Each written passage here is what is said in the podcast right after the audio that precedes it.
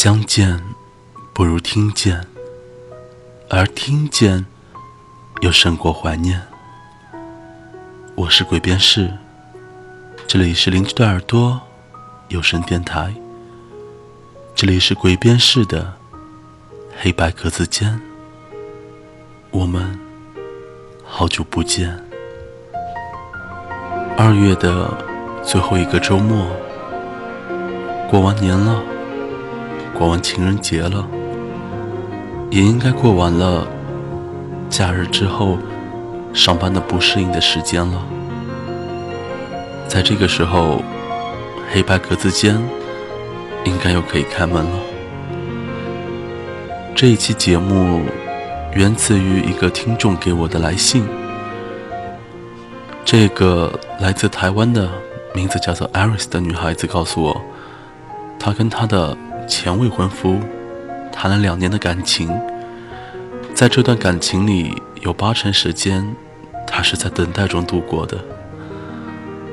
因为家族的原因，他们在谈婚论嫁的时候，前未婚夫娶了别人，所以他们没有办法结婚。为了见他最后一面，他从台湾飞去了四川。而他从西藏下来四川，彼此见了最后一面，然后就分别了。所以他想在我的节目当中点一首蔡健雅的《空白格》给这位吴先生。所以，我今天想，不如就替你做这一期节目，送给这位吴先生吧。来自于。One 这个 apps 的一篇文章，七今年的九月十三。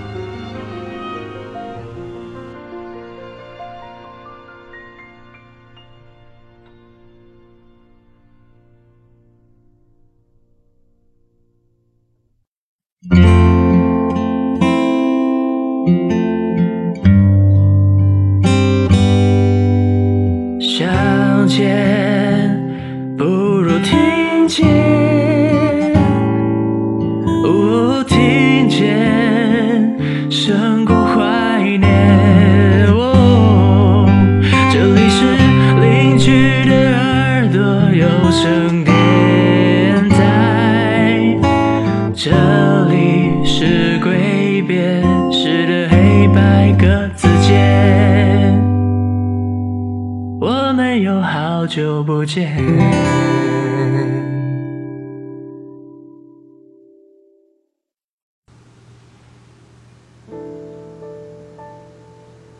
今天是九月十三号吗？是啊。怎么了？八年了吧？得有了。什么八年？我俩认识八年了。二零零五年九月十三号，到今天刚好八年了。嗯我们走错了路，在北京的三环上瞎绕着。夜色很深，老孙困了，一个哈欠就是一汪的眼泪花。当我说完这是相识的第八年之后，我们更沉默了。车内狭小的空间里，空气凝固起来。我们像两只弱小的昆虫，突然被困成了一块琥珀。八年，抗战都结束了。我很希望打破这个沉静，说点什么，就没头没脑的扯了这么一句，却好像钝得不成样子的针，没有能够刺破这一层沉默。怎么办？我想上厕所了，老孙说道。刚才怎么不上？现在这哪有啊？只能你把我送到酒店了，再去大堂上吧。那还有多远？估计快了吧？你到前面掉头，然后别上桥，就走辅道，再往前一段，拐弯就到了。气氛缓和下来了，往事却纷纷站起了身。一眼望去，如同人头攒动的操场，凌乱、拥挤。二零零五年那会儿，我的日子还像清澈的溪水，叮叮咚咚的流着。到如今，已经成了浑浊的河，许多事已经被囫囵席卷而去。我望着他的侧脸，问：“你后来还回过天津吗？”好像回过一次，也就那么一次吧。去了尖山没有？他一笑，说。早没了吧？那地方，尖山是过去天津一个卖便宜货的地方。那一带全是小商贩们租住的破烂旧楼，吃的、卖的，什么都有。摊位像满口龅牙，参差不齐的挤着，人们摩肩接踵。三教九流，屌丝这词儿在当时还没有，网购也没有成气候，所以我还特拿去尖山引以为傲。他比我大两届，天津已经混熟了。也许是为了逃避对大学生活的失望，我们疯狂逃课，经常和他在城市里东游西荡，吃喝玩乐。还自意上得了友谊商场，下得了尖山市场。当然了，如同青春年华中所有转瞬即逝的好日子一样，我们并没有能走多久。后来我在香港读书的时候，有个晚上和朋友一起去油麻地夜市。正坐在地摊上吃扇贝什么的，脚下爬来了一只小强，探头探脑的，吓得我心跳骤停，扔下一桌菜就要掏。朋友特别淡定，他提着筷子，夹着菜，依然往嘴里送，说了一句：“做人就要能屈能伸，上得了海港城，下得了油麻地。”那一刻。我哭笑不得，却不知怎的，突然想起了天津，有关那座城市的一切，应声跃入脑海。在那个夜晚，像绳子似的把我捆了个严实。经常能够听到人说，在一起五六年，分了。在一起八九年，十几二十年，离了，我就在想，是什么能够让两个人在一起这么久？又是什么能够让两个人在一起这么久之后，还是分开了？我不知道答案，因为我从来就没有能够和一个人在一起久一点。最多只能算是个半年抛、年抛型吧。老孙家境比较好，可我知道他的钱不是他自己挣的，花父母钱算什么英雄？所以我不想让他破费。而老孙性格好，总是由着我，陪我逛逛尖山之类的破地方，每个周末。就是吃一肚子的垃圾食物，扛一袋子地摊货，吭哧吭哧挤两个小时的公交回宿舍。钱是没有花几个，但若要说岁月如金，那我这辈子再也没有比那个时候更挥金如土的日子了。其实我还是想过，两个人在一起要上进，要互补，不然没有未来。我们说好了，要毕业后一起去美国读研。说好了，现在起就要好好学英语。他基础差，刚好先毕业，可以补一补英语，然后等我毕业。想法是好的，可实际上，在一起的时间全都浪费给了看碟片、玩、吃东西去了。啊，忘了说，吃货这词儿，在当时也是没有的。而这样的后果就是，老孙考英语四级，考了两次都没有及格，因为马的答案不够贵，都是假的。到了大四前，毕业的最后一次机会了，不过，毕不了业。他铁了心下血本，花了四千买了枪手，外加一套设备，考试非过不可。考试那一天。我一早混进他宿舍去，帮他穿设备。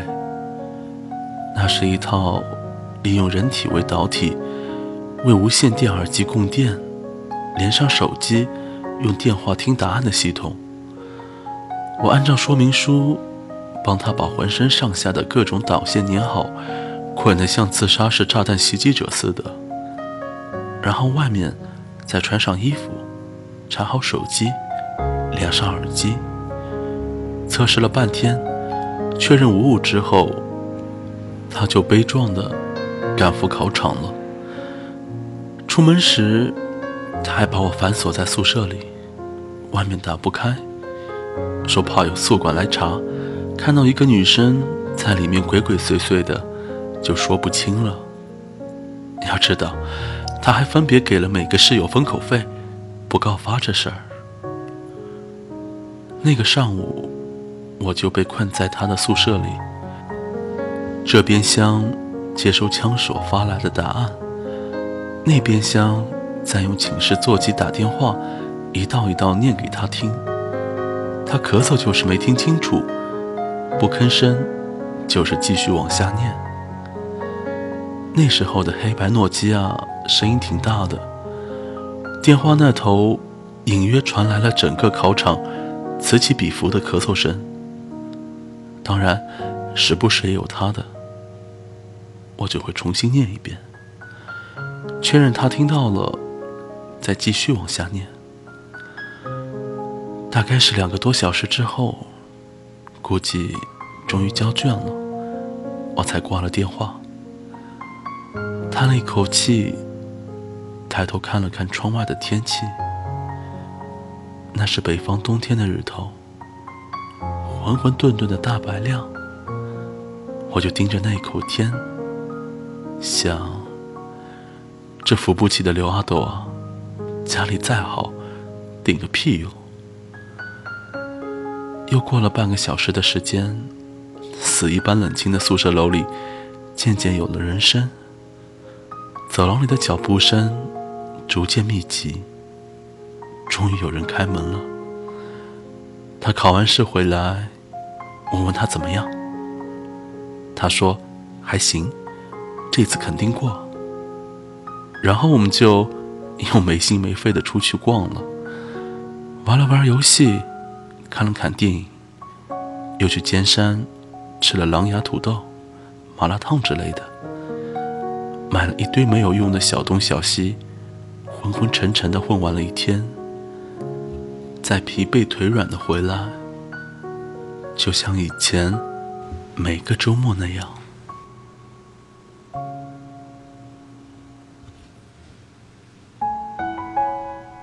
回去的路上，我特别不开心，彻头彻尾的昏闷、无聊、失落、迷茫，像脏玻璃上的一层厚厚的雾气。叫你看不见未来，这可是在青春年华。回学校的路程很远，我坐在出租车上，靠着他的肩膀，不知不觉睡过去了。我是个睡眠极差的人，连躺在床上都睡不好，更不用说在什么课堂里、在车上、飞机上，那种瞌睡，我从来都无福享受。但那个下午，是我记忆当中唯一一次靠在一个人的肩，在车里睡得像猪。该下车了，他轻轻地叫醒我，我还在梦里，迷迷糊糊地下了车，过了好久才清醒过来。他就一声不吭，拿着我们的大包小包，在前面老老实实一步步走着。我看着他的背影，想起刚才的那一觉，就跟自己说：该是一个多么信任、多暖心的人，才能让我在车上都睡死过去啊！老孙的四级。总算是过了，也毕业了，回了河北的家里。可是他家里管得太严了，父母压根不让他出来，要在本地给他安排一个稳稳当当的工作，然后房子、车子都是现成的，再相个亲，跟着就该结婚生子了。总之就是大树底下好乘凉的标配人生。他连我的生日一个半小时的车程都没有办法出家门到天津来一趟。忘了是二十二还是二十三岁生日，我一个人上完课也懒得动，没精打采的一个人蹲在寝室里看电影。我就想啊。他家里那么严，他这么大个人了，连出门的自由都没有。我俩在一起也只是浪费时间，都这么不上进，隐隐连个四级都过不了，还谈什么一起出国？谈什么未来？你家有钱，你不努力都能活得这么好，可我没那么好的命啊。我拼死了才能得到的东西，你轻轻松松与生俱来，什么风雨都有父母帮你挡着。我倒也挺想指望你啊，可你这样子是让人能指望的样子吗？算了，还不如各走各的路。我没那么好的命，耽误不起。还得奋斗呢。话说回来，当时也没有“女汉子”这个词儿，所以我还拿分手的决定引以为傲。闺蜜说：“见过嫌没钱而分手的，没见过嫌有钱而分手的。”做决定之前，我去了一趟她老家见她，她还蒙在鼓里，兴冲冲地告诉我。已经在北京的新东方报了名，要学托福，学 GRE，这样才有正当的理由能不在家里住。他们也管不住我了，到时候我经常来找你。我一时心不忍，分手的话也没有说出来。见完了面之后，回去想了半天，还是发了一条短信给他。台词老套到俗，我们分手吧。我已经和别人在一起了。若说辞职有裸辞一说，那我这分手也是裸分的。其实我想说的是，一个人在没有成为最好的自己之前，也不配拥有最好的对方。当时我也是一塌糊涂的我，有什么资格说这样的话？如我所料，分手的话说出来，他也没有闹，也没有挽留，就像一刀捅进棉花里，没有痕迹，没有声音，连刀子都陷进去不见了。他只是在最后一次约我见面的时候，带了一大箱子东西，在滨江道的星巴克里面。把所有关于我记忆的东西全都还给了我，包括里面七个笔记本，抄满了从我们认识第一天起所有的短信记录，一笔一笔，一个字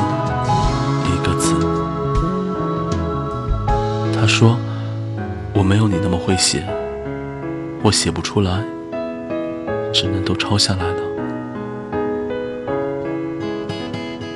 我看着那一箱子的时光，头一次真真切切地感受到了什么叫做头晕目眩，而他的那种平静，让我后知后觉。其实我还是希望他挽留我的，从我说出了分手起，我就再也挽回不了他了。失去一个人并不难受，难受的是无可挽回。我后来才知道，分手之后，他痛苦的大病一场，抑郁且终日不食，十斤。他爸妈吓疯了，带他去欧洲旅游散心。转了一大圈回来之后，再也不干涉他自由了，由着他想干什么干什么，想去哪去哪。而他做的第一件事，竟然是从一个家门都出不了的家伙，变成一个能独自开车从河北到安徽去见一个相好的妹子。我知道了之后，真是气坏了。打个比方，就像你买的股票越跌越凶，苦苦捏了两年都没有舍得割肉贱卖，最后终于判断没有看涨的可能，三思而弃，结果一出手，转天股价就反弹升天了。我气坏了的还在后头，他开始痛定思痛。发愤图强，从一个四级都过不了的水平开始学英语，花了快两年，总共考了六次托福，四次 GRE，终于被纽约的学校录取了，并拿到了签证。在我刚好快毕业的时候，去了美国，嚷嚷半天，结果去美国的是人家。他走之前，我有天手贱，回到他的博客去看，有一则写的是：走得够远，已经忘了当初是为了什么出发，沉甸甸的实践与辛劳，喜泪参半。那个博客里写满了他这两年是如何度过的。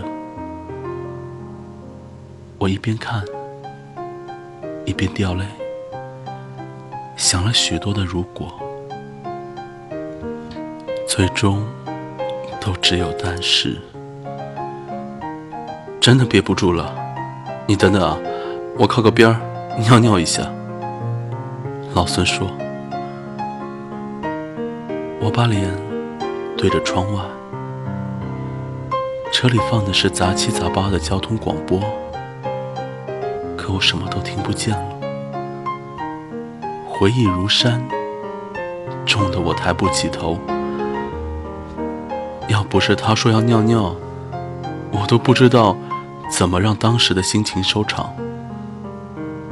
八年了，覆水为什么难收？说白了，因为干都干了。他把车子靠边，打开车门，两步跑到角落，对着墙解决了。等他回到车上来的时候，他开出了两步，眼睛瞟后视镜的时候，才看到我的脸，吓得他一脚刹车，问：“你怎么了？”我心一横，想着，反正脸都丢尽了，也不怕再丢一层，豁出去了。于是，我就着两管鼻涕加两窟窿泪水跟他说：“老孙，这一趟来北京出差，本来没想见你的，事情太多，但今晚的安排临时有变。”就空出来了，我就突然想来见见你。我也没有想到你会回我的短信。我们认识有八年了，有时候真的非常想你。现在我的生活挺整齐的，也安静，早睡早起，在家里赶稿子。有时候夜里气氛到了。会想起好多以前的事儿，说突然想见你，其实也不是平白无故的。前几天我又回到你最老的那个博客去看了，觉得时间真快。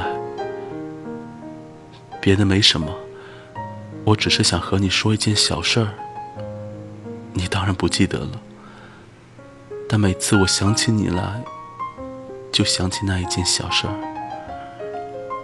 就是我们分手之前，有一次我们打车从滨江道回学校，那出租车上，我居然靠着你的肩膀睡着了，还睡得特别死，都做梦了。到下车的时候，我都不知道，这种事从来没有过，以后也没有过，一辈子。能遇到过这么一个让你安心的，在车上靠着就能睡着的人，挺值的。回想从前那会儿，我真够一塌糊涂的，实在不好意思啊，见笑了。经过这些年，现在我觉得一切都变得好多了，大约是我最好的时候了。你也变得跟以前不一样了，变得更好了。你别送了，我下车了，前面就是酒店了。下次来北京再见。他沉默不语，也没有看我。我觉得。再多一秒都待不下去了。打开车门，下了车，身后没有声音。过了一阵，响起了车子开动的声音。我没敢回头，脚步停了下来，努力分辨声音的来去，然后我终于确认。他的车子已经渐渐驶离了，那一瞬间，我伤感极了，却又如释重负。没有什么偶像剧里的谁飞奔追上谁，在大雨里拥吻。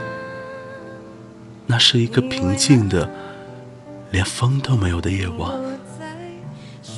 街上没有人。而那一条没有风、没有人的街，就像如今我们的心。它曾经人来人往的住过，热闹过。可是每当夜晚来临，他却只是一个人窝在黑夜里，静静的想，什么时候，只要有一盏路灯亮，一盏就好了。